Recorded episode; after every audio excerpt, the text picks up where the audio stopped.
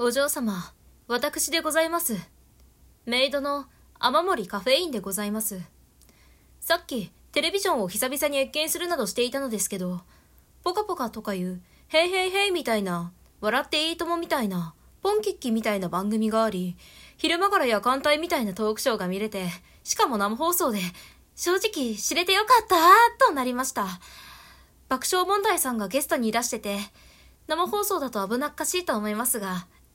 私はお嬢様とお話できて幸せでございます。